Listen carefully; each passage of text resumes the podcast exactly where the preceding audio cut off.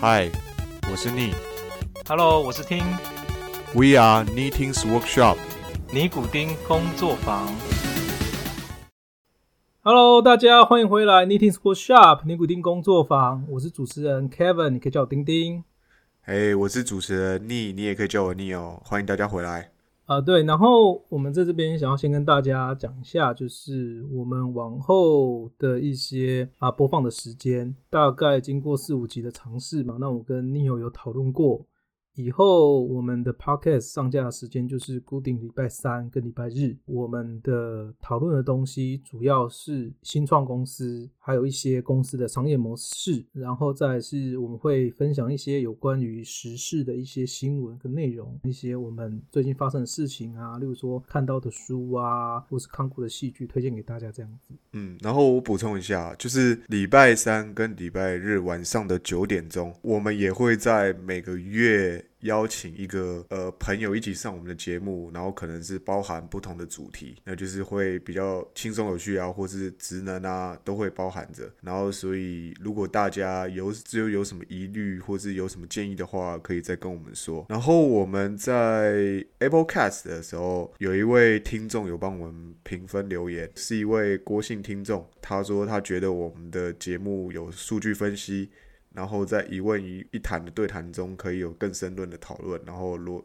逻辑不错，就是谢谢这位听众给我们五星的评论。对，非常谢谢。这边回应他一下哈，因为他有说其中为什么怪声，原因是因为一开始我们在录第一集跟第二集的时候，我这边的 mic 其实还没有到，Neil 那边已经到了。我这边是用那种 Apple 的有线的耳机，还不能用 AirPod，我是用有线的耳机这边录的，所以很容易会有一些怪声。主要原因是这样子。那我们。很感谢他给我们五星。那如果说啊，大家觉得说我们的节目还不错的话，那也麻烦大家可以上 Apple Podcast 去给我们一些评价，还有一些留言。那也可以在 IG 上面或者其他社群媒体上面帮我们推广一下。就如果大家觉得听的还不错的话，可以帮我们留个言评个分，然后在 IG Story 上可以 tag 一下我们，让你更多的朋友知道有这个节目，也分享出去。那我们这集要来聊最近突如其来的打房政策。其实讲真的，你有你你有想过你有办法在台湾买房子吗？我觉得如果真的要实行的话，可能头期款我要跟家里借，或是我的父母愿意给我，然后我再用我的薪水去付贷款，可能是我可以负担的。但是这个的预算也没办法到很高，什么我想住豪宅，可能就买一个中等的房子，我觉得我是可以的。但是如果你说叫我就是自己存头期，然后慢慢缴贷款，那我觉得可能就需要一点时间。在我现在的这个能力上，我觉得应该还没有办法。我觉得一样，现在的话超级困难的。你都知道有人靠自己的能力买房子吗？好像真的比较少听到，哎，就大部分都是循着这个模式，就是譬如说父母给你一些头期款，然后再付贷款这样子。因为你知道台湾的薪水比较困难嘛。对我认识一个台北市买房子，但是他是律师。他曾经接了许多很有名的案件，他的荷包应该满满的，对。所以这个算是比较少的特例，对吧？就是没办法。当然，我们也不可能跟别人讲说什么啊，什么我们一辈子都买不起房，这样可能就有点太假了。因为其实你的家庭如果就是算小康的话，其实父母还是会愿意给你一些头期款的啦。我觉得不一定哦，我觉得是你现在小康的话，对不对？就像你说的，他可能在台北市买的都是属于比较中等或中低的房子。假设说你今天要有一个家庭，对不对？可能有两个小孩这样子，你可能小康都要买到新北去了，因为炒房真的炒太凶了。对啊，但如果我觉得就是能把这个房价，如果台湾的房价能再降下来一点的话，其实我觉得对于年轻人来讲，还是会有助于帮助大家真的去买一个家，然后去成立一个家庭，然后生小孩，对吧？我们从头开始讲一下，因为可能有些观众不太了解了。那炒房基本上就是两个方式嘛，最主要的一定是说啊，我今天我先知道我的都市计划，我因为我知道我都市计划之后，我先去购买那边的低廉价格的土地，然后我再开始转手。一手转一手，一手转一手，土地就开始涨嘛。尤其是都市计划破光之后，一定开始慢慢涨，慢慢涨嘛。那可能最终到达建商那边去，最终建商建起来的时候，可能已经翻了十几倍、二十倍了。谁会知道一开始的都市计划？因为赚最多一定是他们，一定是政府官员，或是跟政府官员好的人。好，这是一种方式。啊，另外一种就啊是，说，等一下，你讲这个我有异议啊，因为你讲的这个也是少数吧？谁会知道都市计划到底要在哪边呢、除了知道内情的人，而且这也是违法的吧？对，可是台湾一堆违法，不然之前不是有一堆立委被告吗？应该是这样讲啊，赚最大的一定这些人。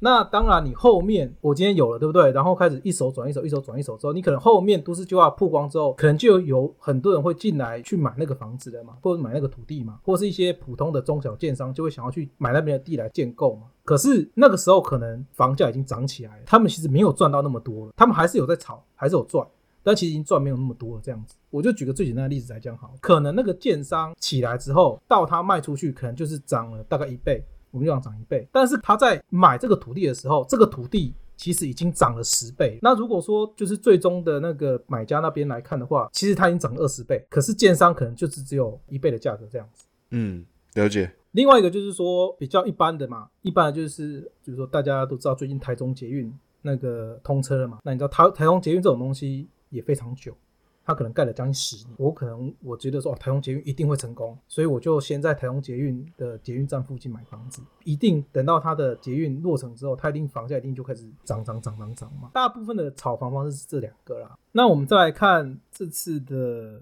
你讲到这个，让我想到就是之前我们有个朋友加 X，他不是 share 一个影片给我们看，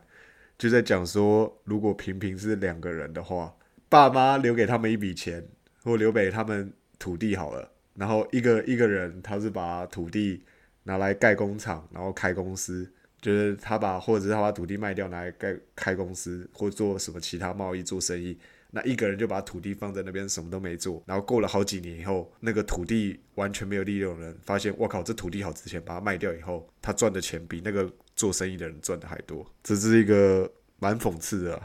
那上个礼拜央行提出了几点，那我们来快速看一下哈，因为法条大家在网络上都可以看到嘛，那我们就不再多讲，我们就举一两个例子来看就好了。我们就讲一个可能跟大家比较有关的，就是所谓的什么什么叫做自然人第三户以上购物贷款只能够六成宽限期。意思就是说，好，今天我是一般的住宅，我要去买房子，我要买第三户。那他假设是全部，假设是一千万，意思是说我今天我贷款只能够贷款六成，我只能贷款六百万，我一定要先付四百万出去，并且我这贷款六百万，我从我贷款下来的当天，我就开始算我每一期要还多少钱。因为以前有一些有所谓的宽限期，就是说，诶，我虽然贷了六百万，但是我第一年不用付，我从第二年才开始才要付房贷。所以六成是指说你可以从银行贷款六成，对，最多六成，对吧？对就是不能超过六成，对，就是你的自备款至少要有四成。对，那这四成，譬如说我一定要缴在头期吗？还是可以？应该是说这要看它的这四成，其实是假设说你是买中古屋的话，你就一定是头期缴完嘛。你是买新成屋的话，你在交屋的时候你要缴完嘛。对但如果说你是买预售屋的话，它可能是依照你的工程期去缴的嘛。嗯，对，所以看情况，但是详细的细节其实网络上都有。但是我们今天要讲一个很有趣的东西是，我们在这个条款宣布之后呢，我们就是很好奇说，大家就开始讨论这个条款到底会影响多大。这个影响多大的话，你第一个一定去查说你过往的条款到底是怎么样嘛。我们在查这些资料的时候呢，我们发现一个非常有趣的事情，就是在民国一百零四年，也就是二零一五年八月十四号的时候，公布了一模一样的规定。真的是完完全全一模一样。这次就是上次的照抄版，然后到二零一六年的时候，三月二十四号删除这些规定，并且删除的时候，他没有任何的公文出来说他要删除，他在央行的网站上面只有简简单单的说哦，根据我们董事会的决议，我们发布了新闻稿，把这些条款删除，也就是之前曾经讲过。同样的规定，并且维持了八个月。我们在这边，因为我们看到的东西是蛮 shock，我们甚至怀疑说这到底是不是真的。我们有打电话去央行问，央行的人员跟我们讲说，对你讲的没错，就是一模一样的东西，他现在再搬回来而已。那一模一样的东西可以让我们看到什么东西呢？就是我们就可以去看说，到底那段时间我公布完了之后，房价的走势是怎么样，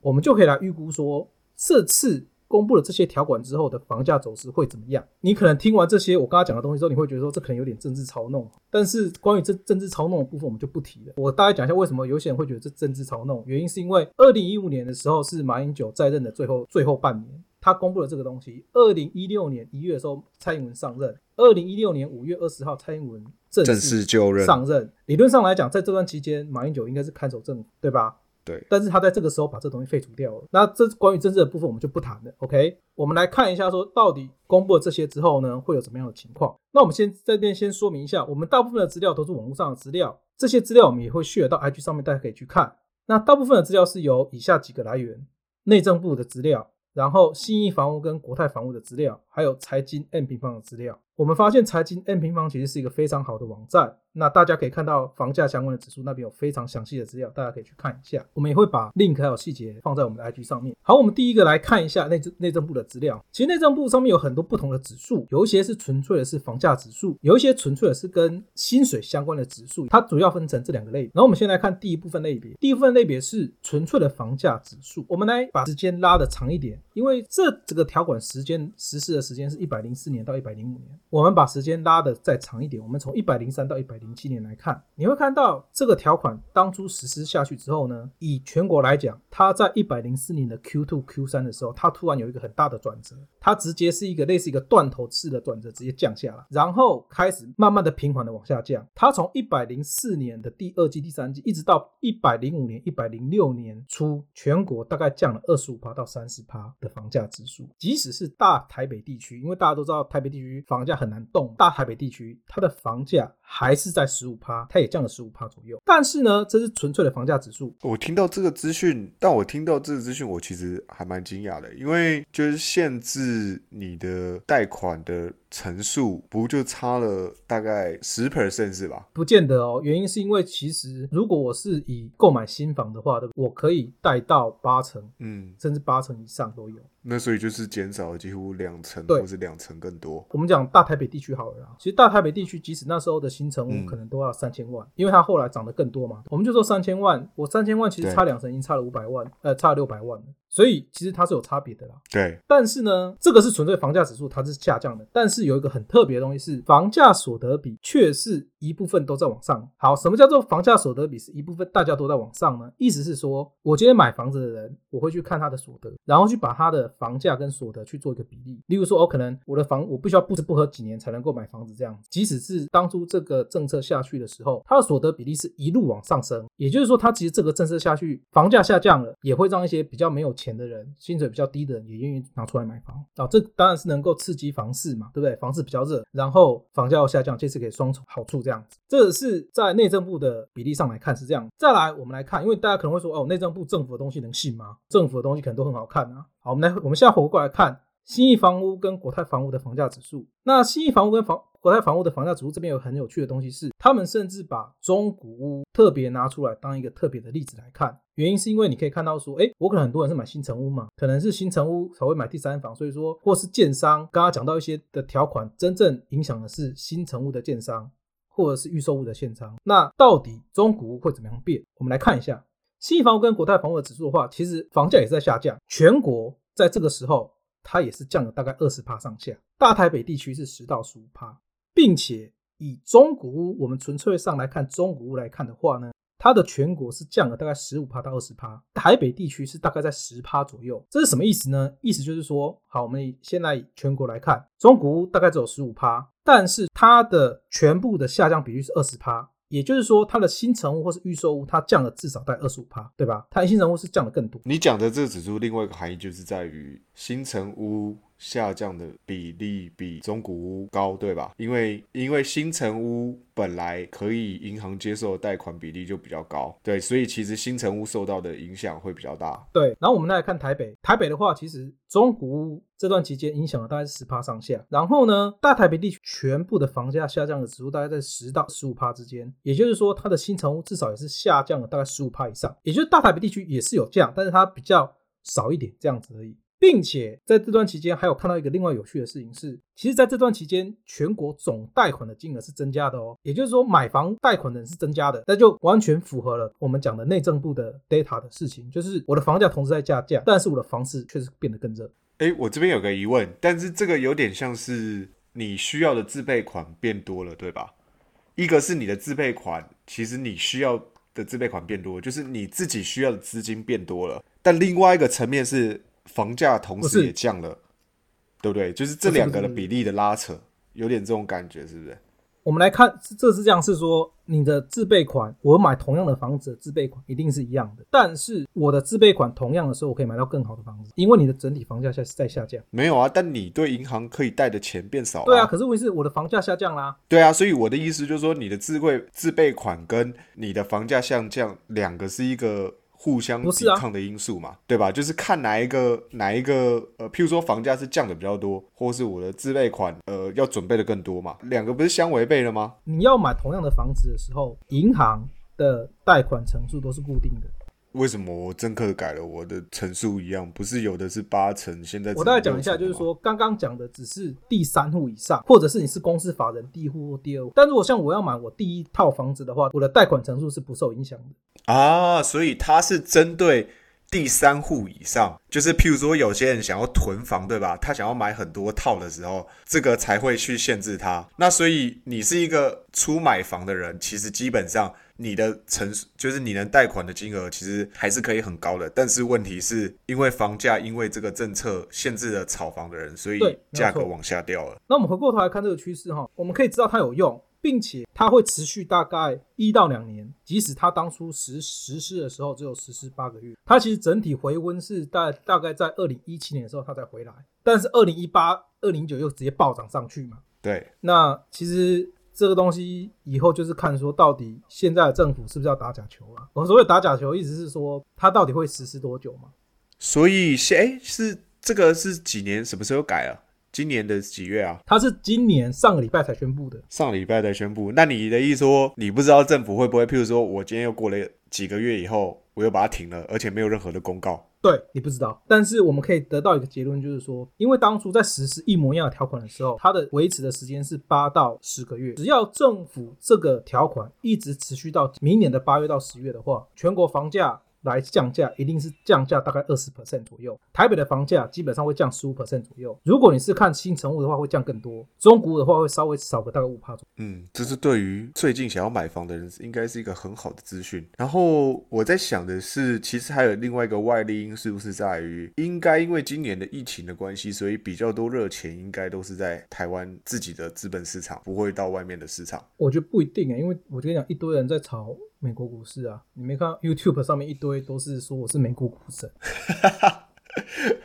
我跟你讲，只要你在今年买了 Tesla，你就可以说你是美股股。好吧，那买了 Airbnb Airbnb 可以吗？也不行啊，因为 Airbnb 才刚上市而已啊，而且好像又掉下去了。对啊，哦，或者是你我买了那个什么那个什么未来汽车啦，哦，你有，你有，对你也是美股股神，所以我觉得很难讲啦。但是其实这种人一定是台湾的社会来讲，一定少数嘛。那甚至我这边预估是房价降的比例会降得更多，原因是因为台湾的经济并没有变得更好，这是我自己觉得啦。房价降得更多，因为经济没有更好，对，跟一零四年跟一零五年比起来，是吗？大家不是都说现在台湾钱淹脚木吗？哎，是谁讲的？我还不知道哎、对啊，是是居住在台湾的人讲的吗？我不知道啊，但我你讲的，看你怎么会这不知道呢？是你讲说台湾人间台湾前眼角木的、我的确有看到有这样的讯息啊，说现在台湾的状况跟三十年前一样，有台湾人钱淹脚木啊，大家都赚很多。我们可以请听众给我们一些 feedback 啦，看是不是真的是台大家觉得说台湾是不是台湾前眼角木了，好不好？那当然，如果说真的台湾前眼角木的话，那当然下降的比例会没有那么多嘛。我是这样觉得啦，就是政府愿意实行这个政策，至少从以往的经验看起来，它的确可以有效的抑制房价。那我们也觉得，就是政府既然愿意，我们就还是要给予鼓励，对吧？只是不知道政府会持续多久。对，如果最近有想要买房的朋友，也可以稍微留意一下，留意一下房市，就是这个政策出来以后，房市的价格有没有变动，说不定真的可以，呃，就是用比较低的价格去买到自己想要的房子。对，但是讲真的，我真的非常的建议目前的政府，因为你什么事情都学美国，你现在连来租都要进来了嘛，我真的建议他说，你干脆打房跟美国学一模一样就好了，房屋税对吧不止房屋税啊，？Property tax 对吧？哦不止啊！我跟你讲，美国怎么打房的？美美国干了一个最基本的事情，你就会完完全全傻掉，就是说，美国所有的贷款成数，它是看你的底薪。什么是底薪呢？我相信大家光包含 Neo 你也看到嘛，网络上一堆人就说我在 Apple 上班，我年薪二十五万美金、三十万美金，很多人都这样讲嘛。但是实际上，他这可能三十万美金里面，他搞不好有十五万美金是股票，或是他的 bonus，他只有十五万是他的底薪。美国全部的贷款成数哦，是看你的底薪，它只能够是你底薪的大概五倍左右。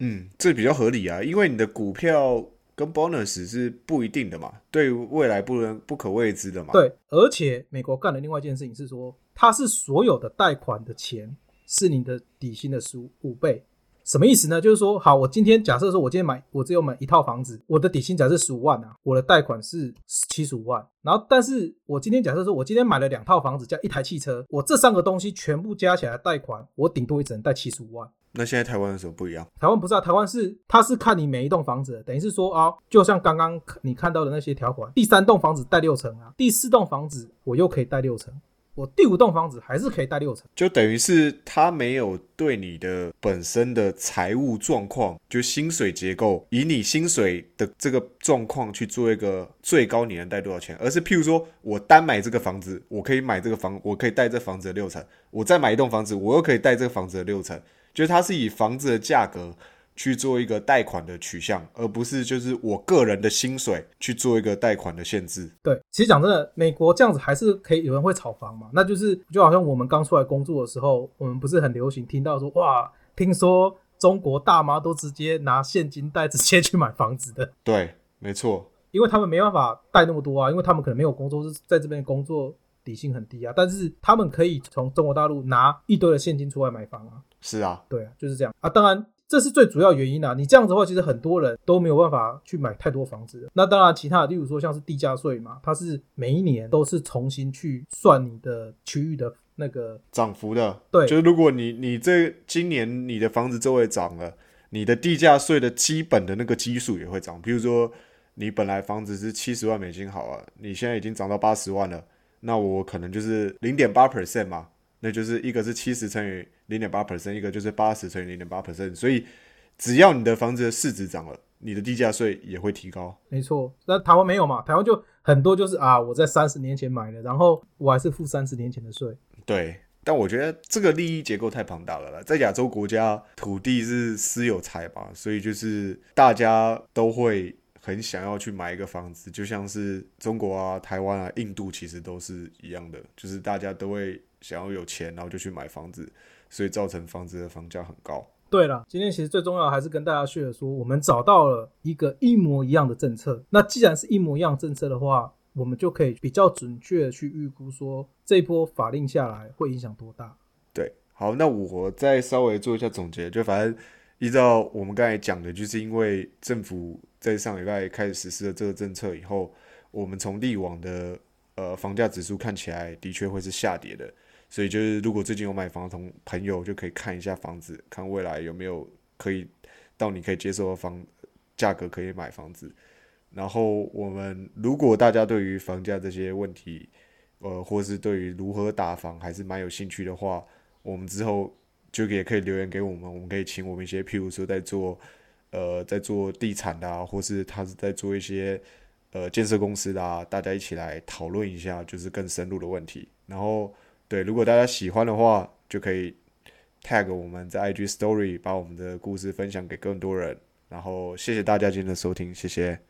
好，谢谢，拜拜，拜拜，大家拜拜。